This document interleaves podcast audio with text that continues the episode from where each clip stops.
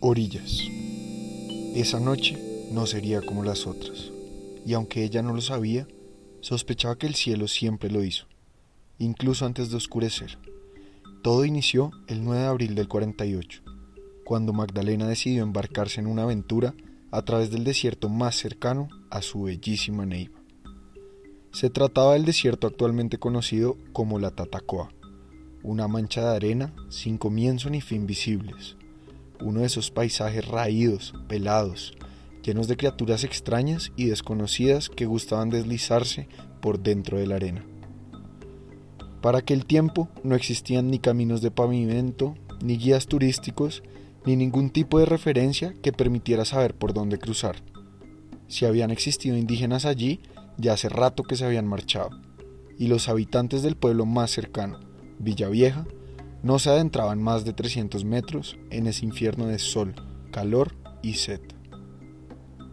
Sin embargo, Magdalena Acevedo no dudó de nada y, como flechada con un veneno invisible del cielo, empacó en un morral una cantimplora de agua, una manotada de achiras, cuatro manzanas, dos pedazos de carne cubiertos de sal en un empaque improvisado, dos sábanas recién lavadas y un silbato de hierro. Solo este, el diminuto e insignificante silbato, había sido previsto por ella para buscar auxilio. No llevó espejos para reflejar la luz del sol, ni fuegos artificiales para llamar la atención en la noche, ni encendedor alguno para prender fuego en alguno de los pastos secos y carcomidos. Nadie nunca supo por qué decidió aventurarse, y menos una mujer tan elegante, tan privilegiada, que segurísimamente terminaría casada con el hijo de algún ministro, o hasta del mismísimo presidente. Era tanto el poder de su familia que había puesto ya cinco alcaldes en la capital de Huila y en pueblos aledaños.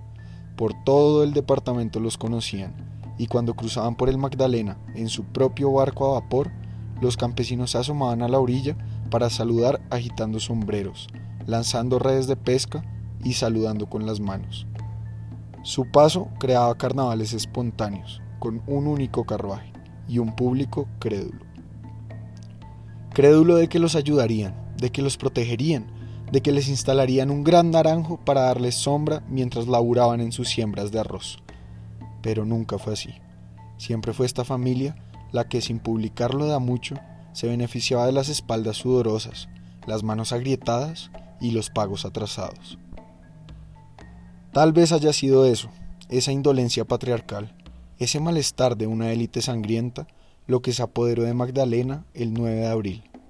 Ni siquiera por empatía, porque de hecho solía ser bastante antipática, sino por un sentimiento puro de rebeldía, por unas ganas incontrolables de alejarse y seguir únicamente las órdenes que ella se dictara.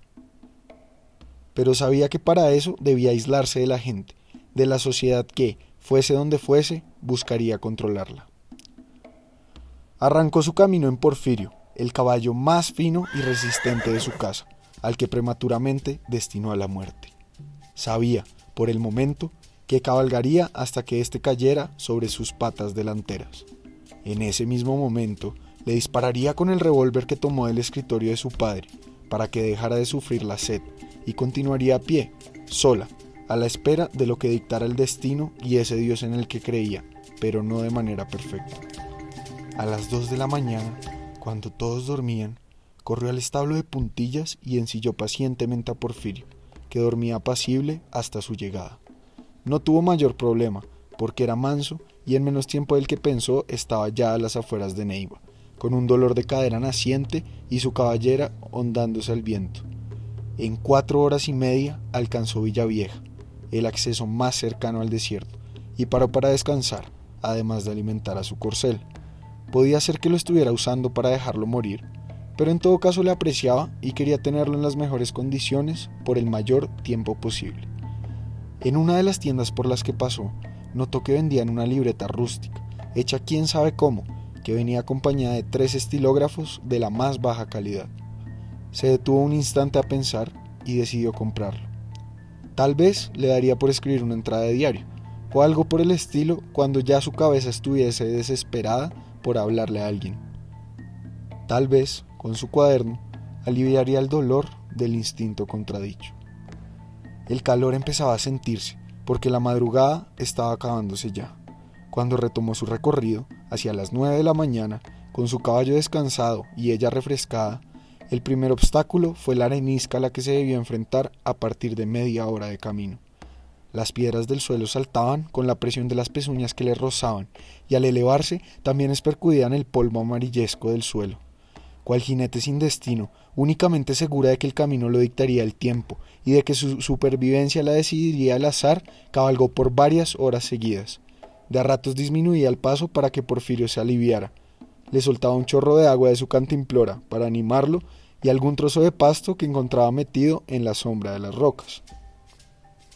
A su vez, ella se bajaba y estiraba las piernas, apenas lo necesario para que no la tomara por sorpresa un calambre a mitad de camino.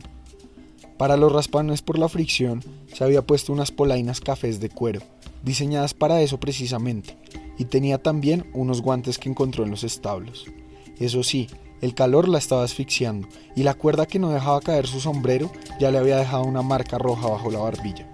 Estaba exhausta, pero lo valía.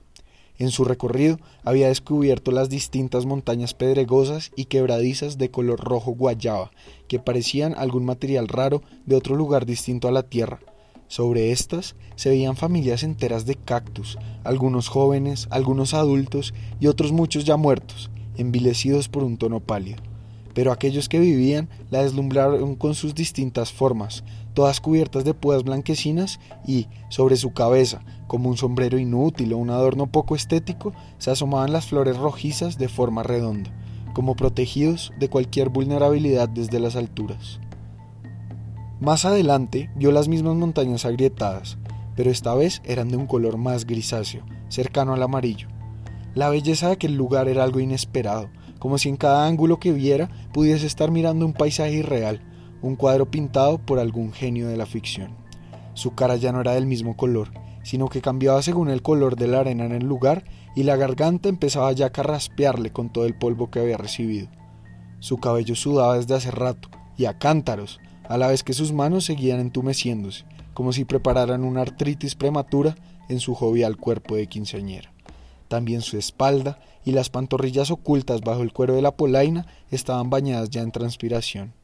El sol empezaba a ponerse, por lo menos eso, y además del espectáculo de atardecer que presenció, agradeció que fuera a llegar el frío finalmente, Corrieron más y más, sobrepasando grietas, lagartos furtivos, pieles abandonadas de serpientes y chivatos junto a sus padres, jugando a chocar cuernos.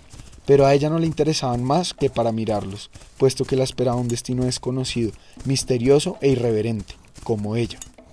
Una hora después de la última parada, cuando la oscuridad se había apropiado ya del cielo y sus ojos habían pasado de la total ceguera a encontrar guía en la luz de las estrellas, Porfirio bufó con fuerza, se detuvo y empezó a doblar las patas. No quería más, no aguantaba más. Melancólica, Magdalena le consintió el hocico mientras tomaba el metal ya frío de su cintura y con la rapidez de aquel que no quiere ser visto, descargó su arma en el medio de las orejas del caballo. Sin delicadeza ni ceremonia alguna, lo dejó descansar eternamente, mientras su cuerpo le regalaba días de vida a otros animales. No tuvo mayor culpa, pues había sido educada para entender al animal como un medio y no como un fin. Para Magdalena, dispararle a Porfirio no fue un error, sino el único acto moralmente aceptable en el momento. No se lamentó por él, sino que sintió que lo estaba liberando de una vida esclavizante. El único sentimiento negativo fue la nostalgia, pues extrañaría hablarle y palmearle el lomo como congratulación por su constante paso. Pensó todo esto mientras caminaba en la única dirección posible, hacia adelante.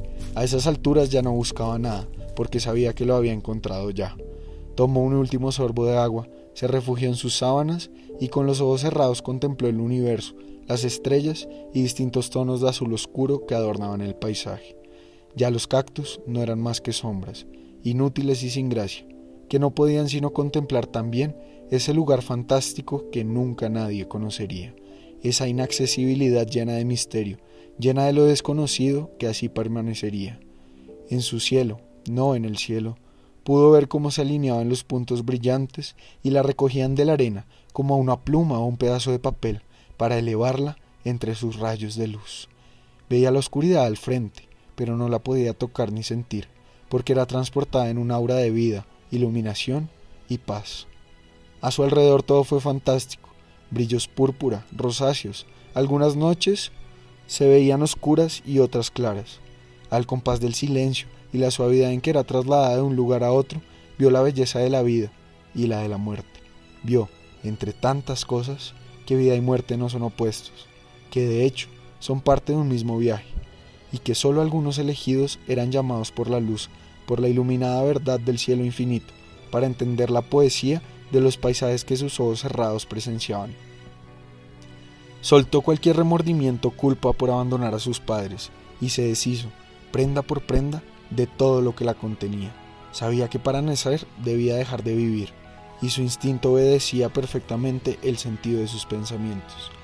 Desnuda, ya sin sudores ni malos olores, sin frío ni calor, sintió de manera simple la pureza de un alma que solo hirió cuando era absolutamente necesario, cuando un mundo imperfecto de humanos la obligó a hacerlo para sobrevivir. La pureza de quien no finge emoción alguna y deja prevalecer la honestidad sobre cualquier otro valor. Se sintió transparente, fluida, portadora de vida. No quiso moverse más allá de lo que dictara la brisa y su alma empezó a esparcirse en infinitas gotas de bondad. No pudo haber encontrado propósito más noble, más heroico, que fundirse como una sola con la naturaleza que la rodeaba.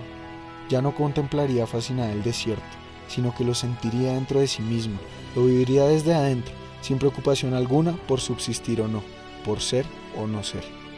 Ahora lo era todo, sin ser nada. El aire pesaba menos que ella, pero en su interior sí era posible volar. Cerró sus ojos, o más bien su pensamiento para reposar y existir en ese limbo de naturaleza. Al día siguiente llegaron a todo galope los padres de Magdalena, buscándola afanados por el miedo a que el Bogotazo y sus repercusiones regionales la hubieran alcanzado. Temían lo peor, que hubiera sido asesinada por grupos contrarios al gobierno de turno. Fatigados, habían seguido las pocas huellas que aún se veían en la arena, después de haber encontrado a Porfirio. Lamentándose, enojados y roncos de tanto gritar, finalmente encontraron las polainas, el sombrero, la camisa, los pantalones y la ropa interior de su hija tirada en la arena.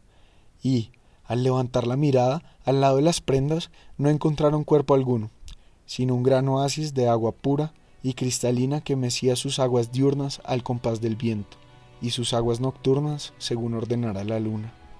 Nadie nunca había visto tal cuerpo de agua por esos lares y su hija no estaba, tampoco su cuerpo, pero sí su alma pura y tranquila, meciéndose entre las dos orillas.